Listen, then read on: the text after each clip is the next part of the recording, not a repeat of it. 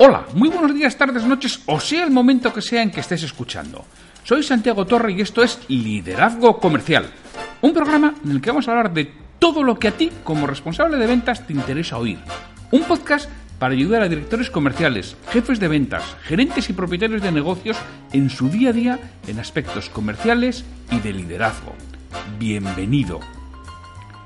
Antes de empezar, Permíteme que te indique que trabajo con responsables de ventas y propietarios de empresa para que sus equipos comerciales consigan vender más y mejor con los mismos recursos. Luego, a través de formación y mentoría en productividad comercial y liderazgo. Si quieres formación de calidad para tu equipo comercial o mentoría para ti, me tienes en www.santiagotorre.com. Hoy es el miércoles 15 de mayo de 2019 y lo que vas a oír ahora es el episodio de liderazgo comercial número 188. Y a su vez va a ser el episodio número 17 de la serie Ventas desde cero, que es la que estoy trabajando desde el comienzo de esta temporada allá por enero, de esta temporada de, 2019.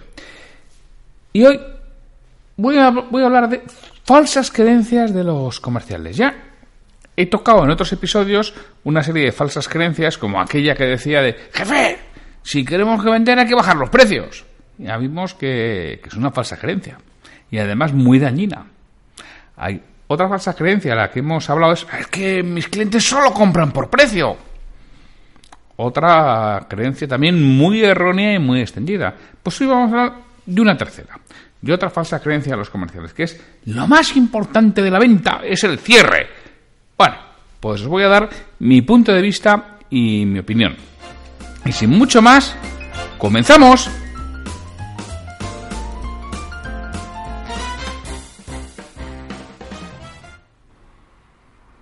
Esto que he comentado, de que lo más importante de la venta es el cierre, es una falsa creencia bastante extendida en el mundo de la, de la venta. Mi opinión es que el cierre no es más que la consecuencia lógica de un proceso bien llevado.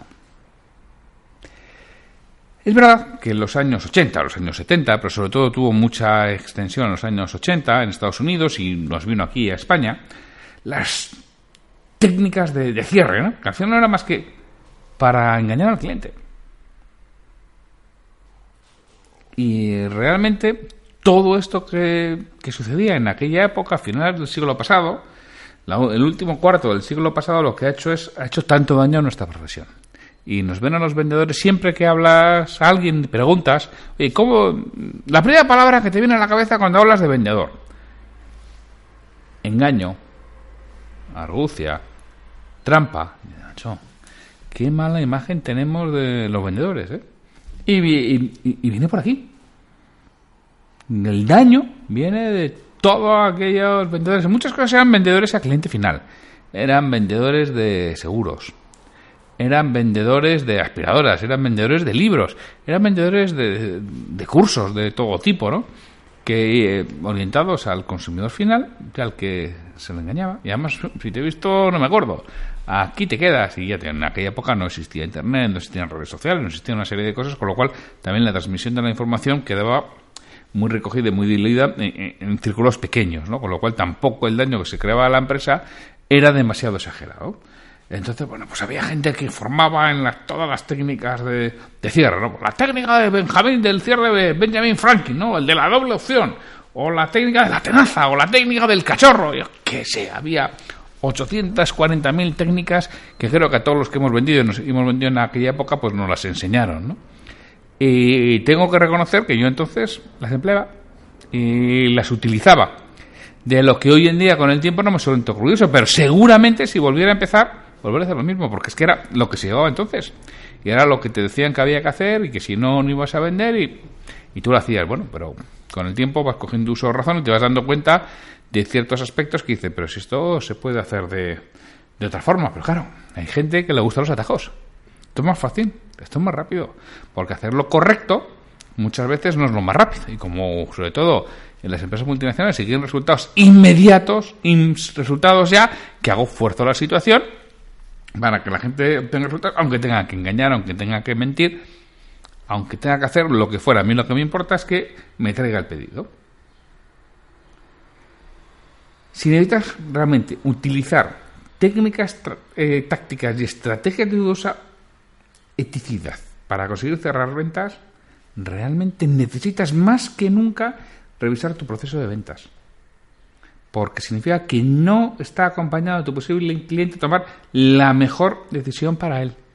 Eso realmente es un proceso de ventas. El proceso de ventas consiste en saber cuáles son los pasos que tengo que dar para identificar de verdad en qué le puede ayudar mi cliente, mi producto al cliente. ¿Qué problema le va a resolver? Le va a resolver mejor que otros, porque te aseguro que todos los productos y todas las empresas resuelven algo mejor que otras, si no, no estarían. Todas aquellas que llevan un cierto tiempo están resolviendo algún problema que tu cliente tiene. Tienes que saber cuál es y saber adaptar tu producto a la necesidad del cliente. Aquello que igual ni conoce. Y ya te digo desde ahora, ¿eh? que no creas a quien te dice que puede enseñar a cerrar a cualquiera. Es más, aléjate de él. Y si te acercas, no pierdas de vista tu cartera, el móvil y el reloj, porque seguramente vas a acabar sin alguno de ellos. Acércate a las personas que te enseñan a cómo vender de una forma correcta, sobre todo a cómo observar, a cómo darte cuenta, a cómo preguntar, a saber qué es lo que realmente el cliente valora, a saber sobre todo en, qué eres tú bueno, en qué eres tú diferente, en qué le vas a aportar mayor valor que la competencia y saber si le interesa, saber si eso a ese cliente le vale.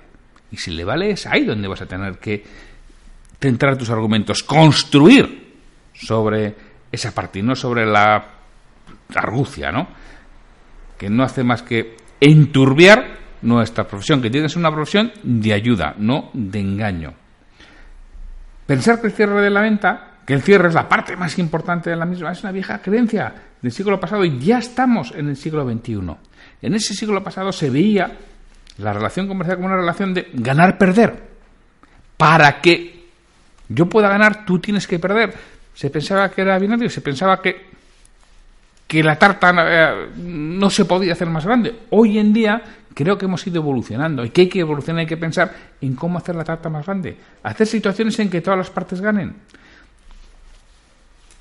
De otro modo, la situación que, la, perdón, la relación que estemos construyendo es una relación viciada.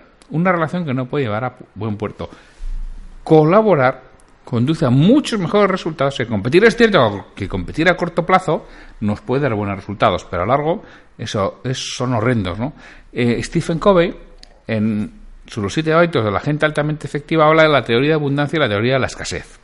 La teoría de la escasez es aquella que entiende que si hay una tarta y somos dos personas, si yo quiero más del 50%, me tengo que pegar contra ti para obtener una porción más grande, para obtener un 60 y tú un 40. Y te la tengo que quitar a ti. Esa es la teoría de la escasez.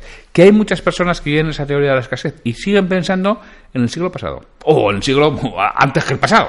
Mucho antes. Hay personas que han evolucionado y están pensando en la teoría de la abundancia.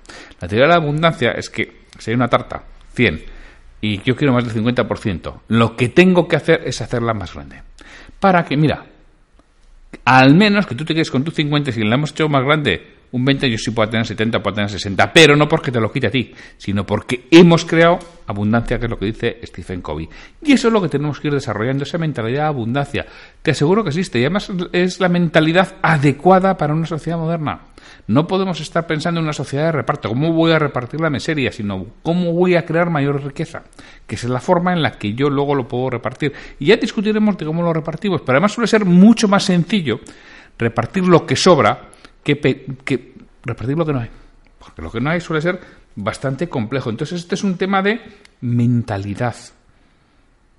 La mentalidad de la escasez lleva a pensar relaciones de ganar-perder. Y llega a pensar lleva a pensar a que lo más importante de la venta es el cierre. Cuando no es así, lo más importante de la venta es generar abundancia, encontrar algo que tu cliente no está haciendo y que podría conseguir con tu producto, con lo cual le añades valor. Añades valor desde el punto de vista económico, desde el punto de vista funcional o desde el punto de vista emocional, que son tres formas de, añadir valor. Y el valor económico no significa comprar lo de precio más bajo, ¿eh? porque igual lo de precio más bajo no es lo más económico, porque se me rompe la primera Igual lo, lo más económico le precio más alto porque quiero que me dure mucho, que es más, más económica. Una herramienta que se me dura segu- que se me rompe al segundo uso o una herramienta que igual cuesta el doble pero en vez del segundo uso se rompe al uso 16. Indudablemente, si lo voy a usar 16 veces será la segunda herramienta. Si lo voy a usar dos, no, es la primera. Pero si lo voy a usar 16 es la segunda. Y eso lo tenemos que tener muy claro. Y eso es lo que tenemos que ayudar a transmitir al cliente. Y eso es para lo que tenemos que crear un proceso. Si yo tengo una herramienta que la voy a poder llevar durante... La, la voy a poder usar durante 16 ocasiones. Tendré que buscar a clientes que, que la vayan a utilizar 16. Y si no 16, pues 12 o 13, que siempre le va a ser más rentable que comprarla de dos, dos ocasiones. Y se lo voy a explicar, le voy a estar creando un valor económico, un valor funcional. Con lo que yo le vendo puede hacer cosas que antes no podía hacer. O puede hacer las cosas mejor o puede hacer las cosas más rápidas. Eso es un valor funcional. Y es lo que tengo que descubrir. ¿Qué valor le aporto? El valor emocional. El valor emocional de la garantía, de la confianza, de la seguridad, de la imagen. Esos son valores emocionales que le puedo ayudar a descubrir a mi cliente que igual no lo sabe. Entonces, si quieres triunfar en el mundo de la venta, preocúpate mucho más por hacer las cosas correctas que las cosas fáciles. De ayudar más, de, más que de engañar. Y de construir un proceso adecuado más que de querer cerrar los acuerdos con argucias, artimañas y trucos. No eres un mago, eres un vendedor. Y tienes que actuar profesionalmente. Y olvídate de esa falsa creencia que algunos comerciales tienen porque se la han implantado en los, desde los años 80 de que lo más importante de la venta es el cierre.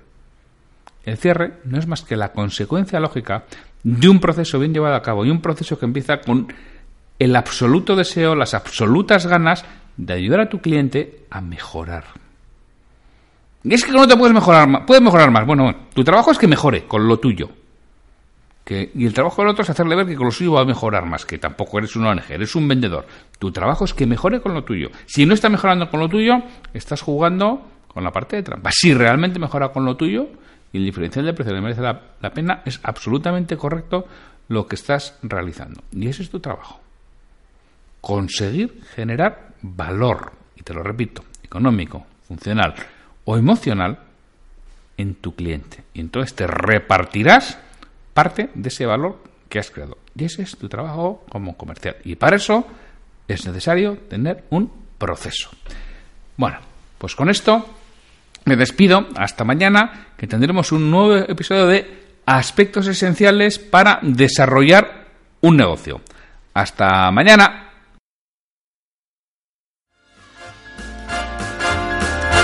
Me gustaría contar con vuestra retroalimentación y que me digáis qué es lo que quisierais escuchar, sobre todo para los monográficos de aspectos comerciales y de liderazgo. Si este episodio te ha aportado valor, te agradecería que lo compartas en redes sociales para que otras personas lo conozcan. Me ayudarás a ganar difusión y que este esfuerzo que realizo con el programa cobre sentido.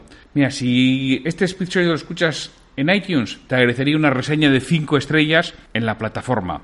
Si lo haces en iVoox, puedes darle al botón de me gusta en cada episodio que escuches o dejarme un comentario en lo que es el programa Liderazgo Comercial. Te lo agradeceré muchísimo y responderé todos los comentarios y haré mención en un nuevo episodio del podcast. Para cualquier duda, consulta, comentario o para contratarme, para que trabaje contigo y conseguir que tu equipo comercial venda más y mejor, me puedes encontrar en mi web www.santiagotorre.com o en el correo podcast arroba santiagotorre.com. Hasta el próximo episodio.